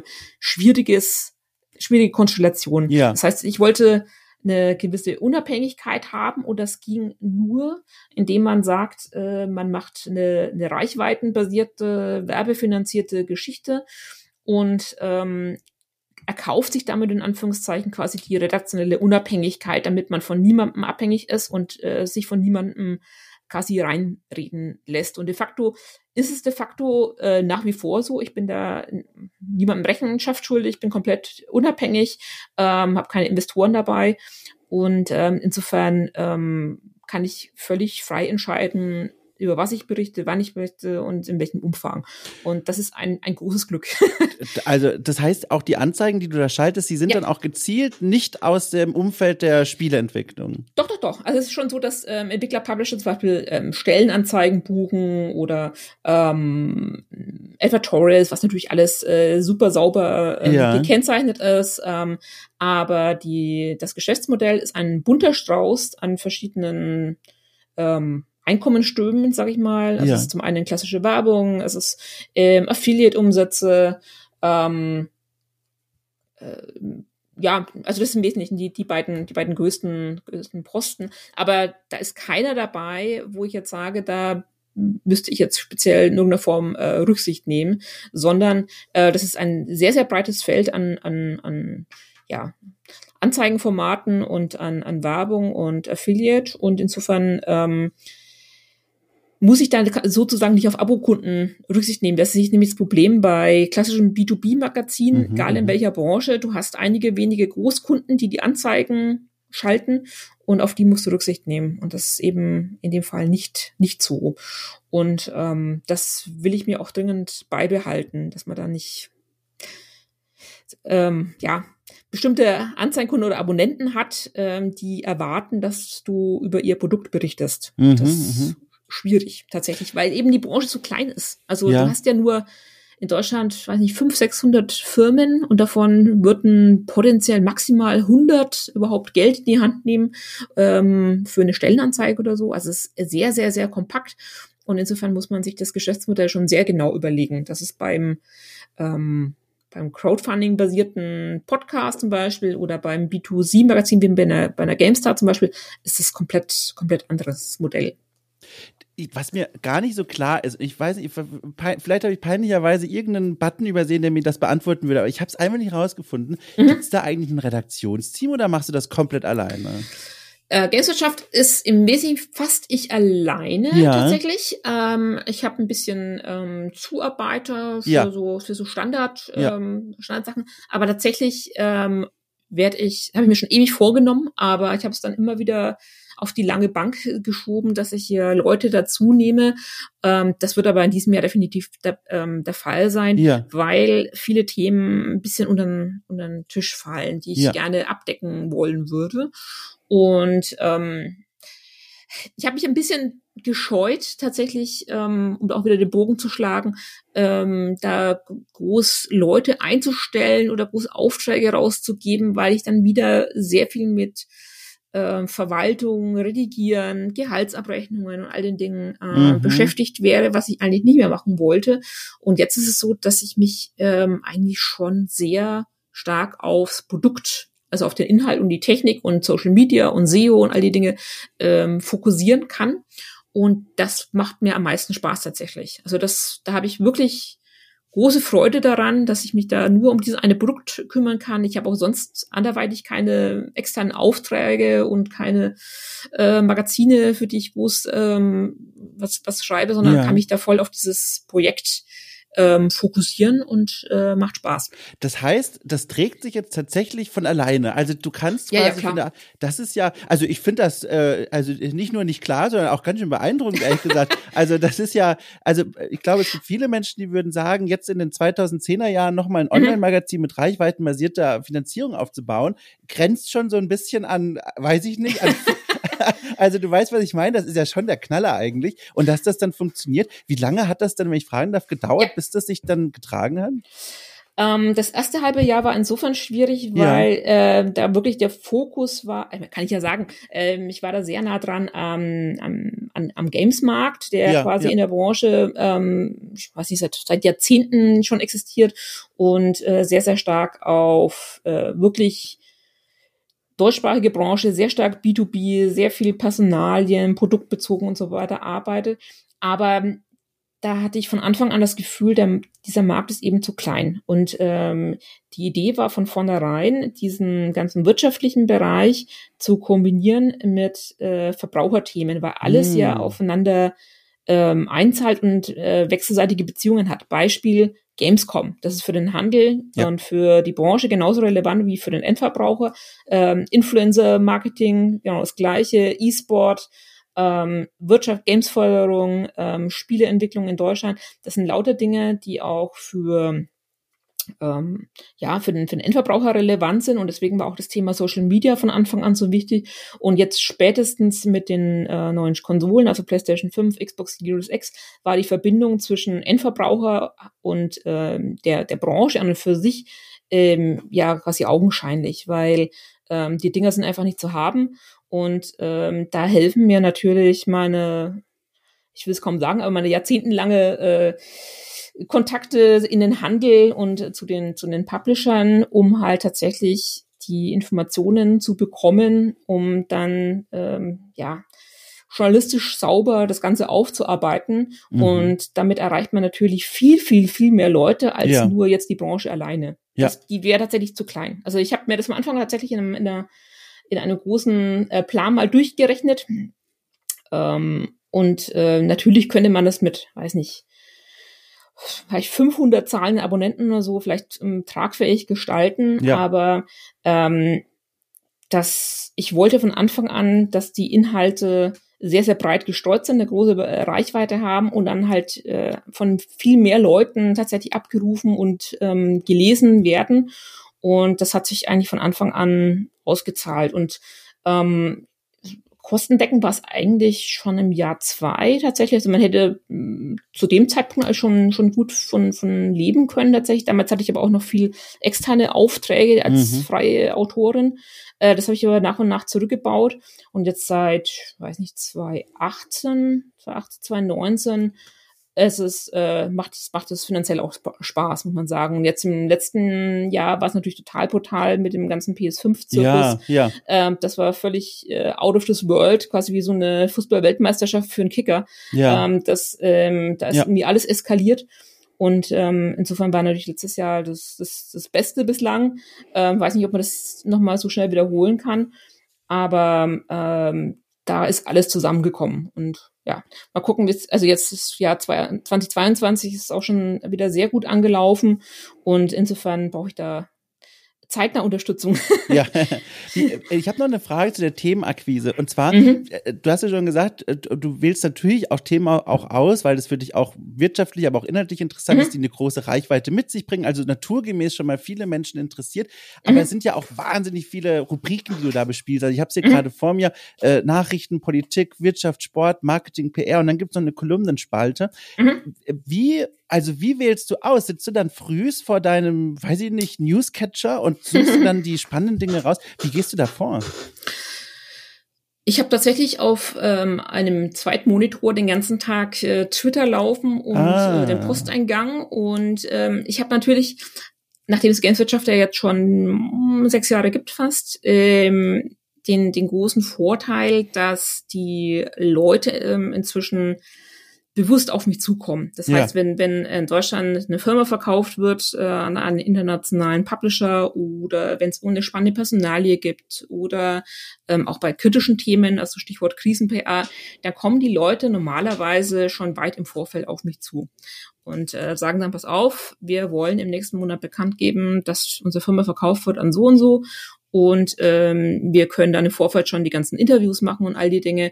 Ähm, also es, es, es fliegt inzwischen auch schon sehr viel zu, muss man dankenswerterweise sagen.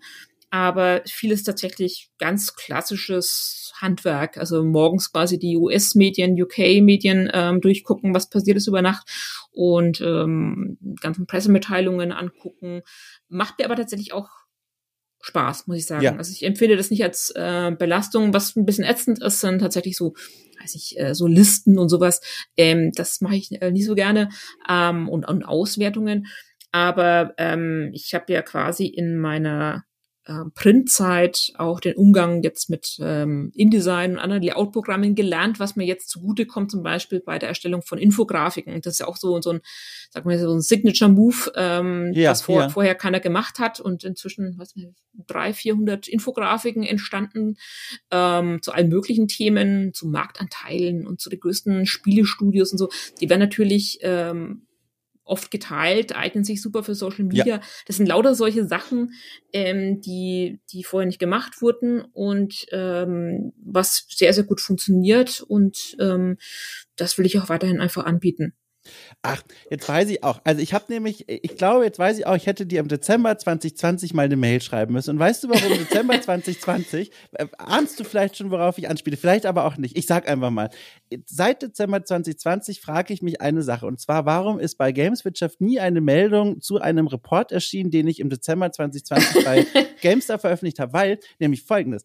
Ähm, in diesem Report ging es ähm, um einen ganz großen, ja, ein, einen Inside-Report äh, Reportage über Arbeitsbedingungen und vor allem im Hinblick auf Crunch, aber auch mhm. Sexismus mhm. und Mobbing bei The Delic. Und mhm. das war ein ganz, ganz großer Report, den ich geschrieben habe. Und da habe ich mit vielen, vielen betroffenen ehemaligen Mitarbeiterinnen und Mitarbeitern gesprochen. Und mhm. das Ding hat durchaus Wellen geschlagen. Aber mhm. es ist nie bei Gameswirtschaft aufgetaucht. Und ihr habt geguckt, auch äh, zuletzt hast du ja zu einem ganz aktuellen Anlass im Februar diesen Jahres eine Kolumne geschrieben mhm. über die französische Übernahme von The Delic. Und mhm. auch da war kein Wort über diesen Report. Jetzt habe ich mich gefragt. War aber die, verlinkt. Hat sie das wirklich? Ach, ja. guck mal, dann war das mein Fehler. Aber äh, okay, immerhin da. Aber ich habe mich nämlich gefragt im Dezember. Ja. Was war denn da los? Also hast du das übersehen oder hast du ganz bewusst gesagt, nee, das ist jetzt, das lassen wir mal raus? Nee, also ich, also ich würde für mich in Anspruch nehmen, dass ich ähm, tatsächlich keine unangenehmen ja. Themen ähm, rauslasse. Ich, also um jetzt auch mal aus dem Nähkästchen zu plaudern, ich bin auch nicht Mitglied im ähm, Branchenverband, ja. ähm, weil ich das für keine gute Idee halte, wenn man als Journalist äh, Mitglied ist, was man ja sein könnte, mhm. ähm, im quasi in Anführungszeichen Lobbyverband oder so ähm, und bin habe auch tatsächlich in den letzten Jahren immer wieder äh, über ja, äh, so unschöne Themen in der Branche berichtet, das sei es bei Crytek damals die finanziellen, äh, finanzielle Unwucht oder bei Good Game Studios, als die 2016 hier irgendwie hunderte Leute rausgeworfen haben. Ähm, also die, ist ja endlos, also was da in der Branche nicht toll gelaufen ist. Also momentan finde ich es ähm, ist wieder ganz okay. Aber es gab ja eine Phase, da gab es ja wirklich äh, hinreichend Grund, ähm, um nicht auf diese Branche stolz zu sein.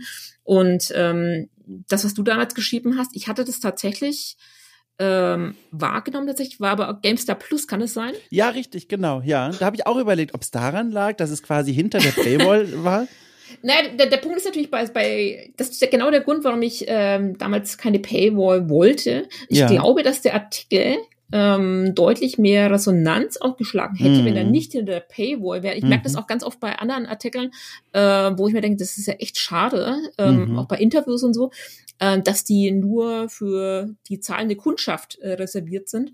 Und ähm, ich ertappe mich dann immer dabei, dass ich, dass ich diese Paywall-Aufforderungen, egal ob das das Spiegel Online ist oder äh, die Welt oder SZ, wo auch immer, mhm. ähm, dass mich das immer total ärgert. ja. Und dass ich es immer total schade finde, dass äh, sehr, sehr interessante Interviews da dahinter versteckt sind. Und deswegen habe ich bei Gameswirtschaft gesagt, ich hau alles raus. Ist mir völlig egal. Ja. Ähm, alles äh, free for all, ähm, weil äh, ich, ich weiß nicht, wer das mal gesagt hat, mit, mit Reichweite kommt Reichtum. Ähm, das ist zwar gelogen, aber ähm, es, es, es hilft auf jeden Fall bei der Verbreitung von, von Inhalten. Aber äh, um auf deinen Punkt nochmal zurückzukommen, ähm, also ich habe da, also ich würde für mich in Anspruch nehmen, also da nie quasi irgendeine Art von, von äh, Rücksicht genommen auf ähm, ja. quasi Befindlichkeiten von einzelnen Studios oder Personen. Weil wenn man damit anfängt, dann wird es total schwierig. Ja. Also dann kann man es eigentlich auch gleich, gleich sein lassen. Also ja. man, man könnte, man könnte ein Branchenmagazin ganz wunderbar auch betreiben, ähm, indem man quasi nur die schönen Dinge des, des Lebens mhm. beleuchtet, nur Pressemitteilungen und sowas. Ähm, aber das macht keinen Spaß. Also das, das, das, hilft auch nicht weiter und es gibt in der Branche nun wirklich äh, ganz viele Dinge, die man kritisch sehen muss. Lootboxen, NFTs, äh, Förderung ist ja jetzt auch nicht irgendwie alles Gold, was glänzt. Insofern, man muss da schon bei ganz vielen Themen sehr genau hingucken und dann auch auf Fehlentwicklungen ähm, hinweisen und die gibt's natürlich auch in der deutschen Branche. Also ja das, die sind nicht sakrosankt. Ähm, ja, im Gegenteil. Und, und, und, deswegen bin ich auch so froh. Ich bin richtig froh, dass ich dich jetzt mal fragen konnte, weil ich, ich will auch um Gottes Willen nicht, dass es jetzt klingt, als wäre ich jetzt hier irgendwie der gekränkte Autor, weißt du, dass ich denke, mein Gott, warum ging das denn nicht? Ich auch wahrgenommen. Ja, genau. Warum ging das denn nicht um die Welt oder so? Sondern mhm. also ich habe halt gemerkt bei dieser Reportage, davon abgesehen, dass das Thema halt super relevant ist, dass mir ja. da auch richtig, also Widerstände entgegengebraust sind aus Seiten der Industrie, wo ich mir dachte, boah, da scheine ich ja hier irgendwas getroffen zu haben. Ähm, Auch von anderen Studios? Ja, tatsächlich, genau. Also da gab es oh, eine, wow. eine, harte Resonanz, also mein E-Mail-Postfach, mein Gott. Aber das ist ja, dann habe ich ja umso mehr oh. gemerkt, okay, das war ja war offenbar gute Arbeit und gut, dass sich die Menschen da den Mut genommen haben, mit mir zu sprechen. Das ist ja wirklich toll. Und dann dachte ich mir eben, oh, was ist denn los mit dieser Branche? Es landet nicht bei Gameswirtschaft. Ist das, hängt das da irgendwie zusammen? Und ich kannte dich ja auch noch gar nicht und deswegen war ich jetzt so gespannt, mal mit dir drüber zu sprechen. Aber jetzt sehe ich das tatsächlich. Jetzt kann ich das viel besser einordnen. Nee, eben, tatsächlich braucht man dann manchmal auch so einfach so, so, so einen Schubser, dass ja. man dann auch nochmal auf ein Thema aufmerksam ähm, gemacht wird. Aber ich kann es insofern nachfühlen, weil ähm, so diese Attacken gegenüber einzelnen Studios, also wenn man da auch ein bisschen nachbohrt, ähm, ich finde, dass die, die Branche, äh, wie soll man es formulieren, äh, nicht besonders kritikfähig ist. Ja. Ähm, und gefühlt wird auch immer sofort der Bündnisfall ausgerufen. Wenn sich da jemand äh, ungerecht äh, behandelt äh, fühlt, dann ist man immer gleich immer äh, wenn ich sagen Verräter, aber äh, da kommt wieder dieses, wir hocken alle im gleichen Boot. Ja. Und äh, ich finde, für einen Journalisten ist es sehr, sehr, sehr, sehr problematisch, wenn man sich quasi der Branche zugehörig mhm. fühlt, weil man dann halt tatsächlich nicht mehr äh, völlig frei über ja. und unabhängig über ein Thema äh, berichten kann. Und es passieren da tatsächlich sehr viele Dinge. Ich meine, mir passiert es auch oft, dass ich irgendwelche Hinweise kriege aus der Branche oder Anrufe mhm. und dann wird eine Stunde lang ähm, quasi aus dem Nähkästchen geplaudert und dann denke ich mir auch, boah, alter Schwede, das, da wird's dann aber auch schon langsam justiziabel. Ähm, ja. Muss man das jetzt, muss man diese, ja, die, diese Geschichte, die eigentlich nur ähm, sehr wenige Menschen betrifft, jetzt äh, so aufplustern, dass das quasi, quasi für ein ganzes, für eine ganze Branche stellvertretend steht. Aber ähm, ja, ich, ich finde, dass man tatsächlich ähm, explizit auch in der deutschsprachigen Branche sehr genau hingucken muss, was da, was da passiert. Und ähm, das passiert eben sehr selten. Also ich sehe es tatsächlich ähm, ja. bei, den, bei dem Podcast passiert das ähm, und es passiert bei der Gamestar und ähm, wenn es irgendwelche Dinge gibt, die so einen, so einen wirtschaftlichen Touch haben, ähm, dann taucht es auch bei GameSwitch auf, auf, tatsächlich. Aber manchmal muss man da tatsächlich noch mal ein bisschen nachhelfen, damit es äh, dann auf dem auf dem Schirm äh, erscheint. Ja, ja, ja, also ich, wie gesagt, auch super wertvoll einfach zu wissen, dass man dir auch eine E-Mail schreiben kann und sagen auf kann, jeden hier, Fall. guck Klar. mal, ist ja ne, alles unverbindlich, aber schau mal, was hältst du davon? Das finde ich cool und ist auch überhaupt ein spannendes Thema, aber das führt zu weit. Aber insgesamt auch ich, in Deutschland fehlt einfach die Tradition des investigativen Spielejournalismus Absolut. quasi und dadurch kommen ja auch diese harten Reaktionen dann überhaupt erst zustande, schade, weil man kennt's halt nicht. Da fragen sich dann die Leute, ja. was will er denn jetzt hier? Warum, was, was wirbelt er denn jetzt hier Staub auf und sowas? Also das ist, äh, aber das ist nochmal ein großes Thema für sich. Ich will äh, zum Ende unseres Gesprächs, weil wir sind schon über der Zeit und ich will hier, wie gesagt, nicht deinen Tag da wegknuspern, aber ich will nochmal ganz kurz zum Ende auf einen Satz zurückkommen, den du vor, vor vielen, vielen Stunden gefühlt gesagt hast. Und zwar hast du gesagt, ähm, ähm, als wir noch zu Beginn unseres Gesprächs waren, im Hinblick auf deine Zeit nach deiner Arbeit als mhm. Chefredakteurin, ich kann es nicht mehr sehen. Also Spiele, Spielebranche, es reicht. Und jetzt frage ich mich natürlich, wie geht's dir denn heute so? Du hast ja, bist jetzt wieder mitten im, im Branchensattel mhm. quasi. Du arbeitest wieder im Spielejournalismus, du, du betreibst Gameswirtschaft.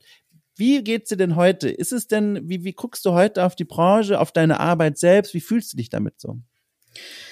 Ähm, natürlich wiederholen sich die Dinge. Ähm, ja. Ich habe ja zum Beispiel auf der Webseite auch die, diesen, diesen PlayStation 5 Ticker, der von Montag bis Freitag befüllt wird. Da ist man natürlich zwangsläufig in, in einer gewissen wie soll man sagen, in einem gewissen Hamsterrad. Ähm, aber es passiert in der Branche so viel Tolles und so viel Überraschendes gerade momentan, dass es wirklich Spaß macht. Also so Dinge wie Microsoft kauft Activision Blizzard oder so, das ist natürlich ein, eine Goldgrube an mhm. ähm, als Thema. Das wäre vor ein paar Jahren undenkbar gewesen ähm, und macht riesen Spaß, sich mit diesen ganzen Zusammenhängen zu beschäftigen.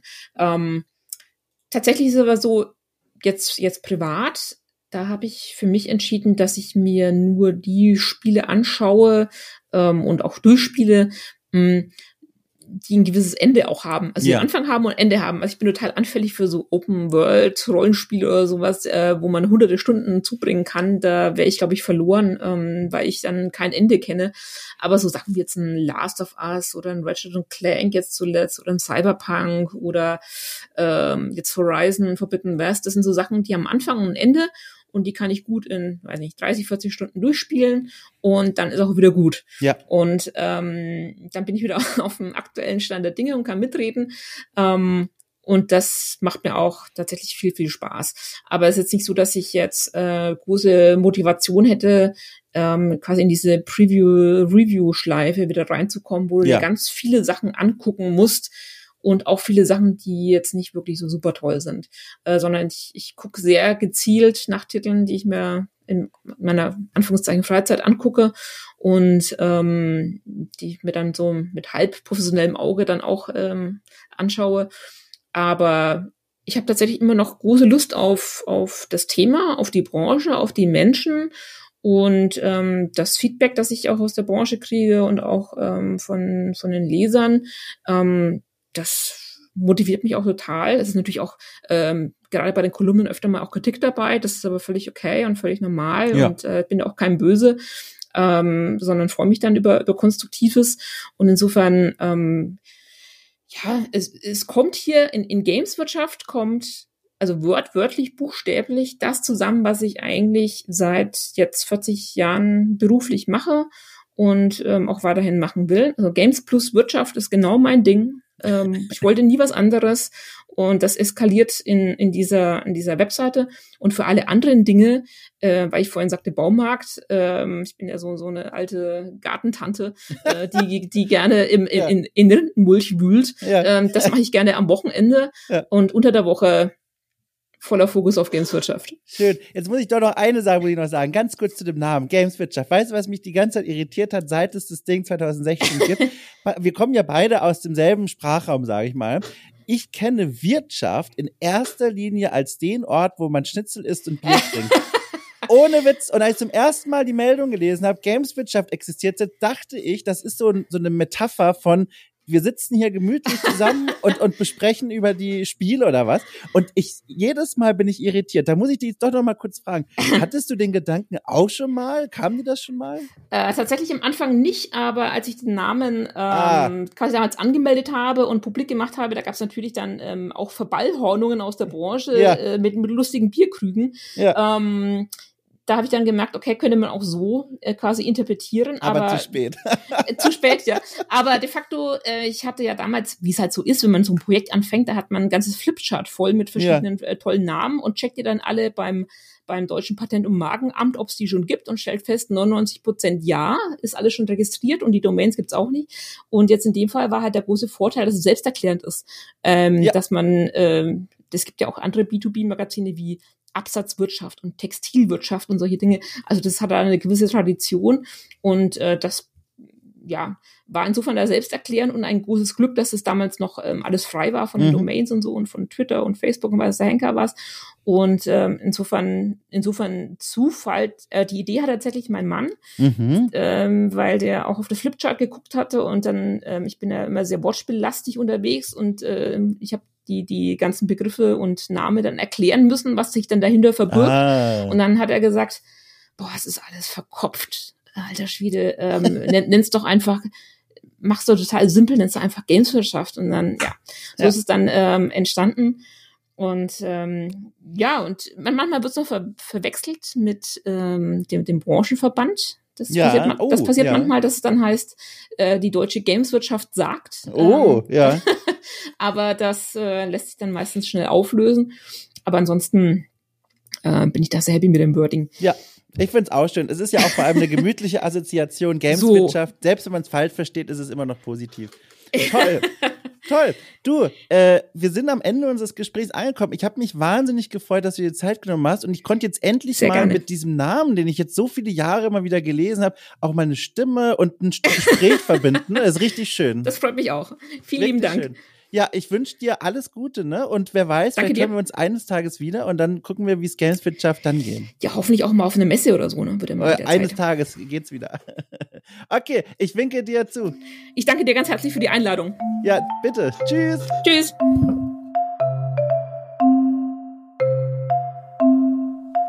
Also, habt ihr das auch gehört da draußen? Äh, wie, wie schnell Petra plötzlich äh, abgezischt ist? ich weiß gar nicht, was da los war. Ich habe mir jetzt nochmal angehört, hier quasi im Schnitt, äh, wenn ich die ganzen Gesprächsfetzen zusammenfüge und habe mir dann gedacht, huch, sie klang da ganz schön hektisch am Ende. Wir haben dann aber eigentlich tatsächlich noch kurz gesprochen nach Ende der Aufnahme. Naja, ich hoffe, ihr geht's gut äh, und äh, mir auch. Nee, mir geht's gut, kann ich euch auch so verraten. Also, es war ein schönes Gespräch. Ich danke noch einmal Petra, ähm, die dort draußen irgendwo gerade in Hochgeschwindigkeiten äh, unterwegs ist, für dieses wirklich tolle Gespräch. Und ich danke euch da draußen fürs Zuhören äh, und äh, möchte euch daran erinnern, dass es die Möglichkeit gibt, okay cool, äh, nicht nur mit euren lieben Gedanken zu unterstützen, sondern auch mit barer Münze. Auf Steady könnt ihr okay cool unterstützen mit knapp 5 Euro zum Beispiel. Dann bekommt ihr als Dankeschön nicht nur wohlig warme Gefühle in der Bauch- und Herzgegend, sondern auch Premium-Podcast. Jeden Freitag gibt es besondere Formate, in denen ich zum Beispiel Klassiker wie zuletzt Gothic 1 oder bald auch Hollow Knight nachhole und mit Gästen bespreche. Es gibt Rechercheformate, es gibt ganz viele andere tolle Dinge, die dort passieren und geschehen. Schaut euch einfach mal die Steady-Seite an, die ist verlinkt in der Folgenbeschreibung und bewerft auch sonst diesen Podcast großzügig mit Sternen, als wärt ihr ein Stern, du Level 3 und würdet den Kampf eures Lebens führen. So, ich wünsche euch eine tolle Zeit. Ähm, wir hören uns spätestens, wann immer ihr es wollt. Und dann sage ich einfach mal, äh, gute Nacht.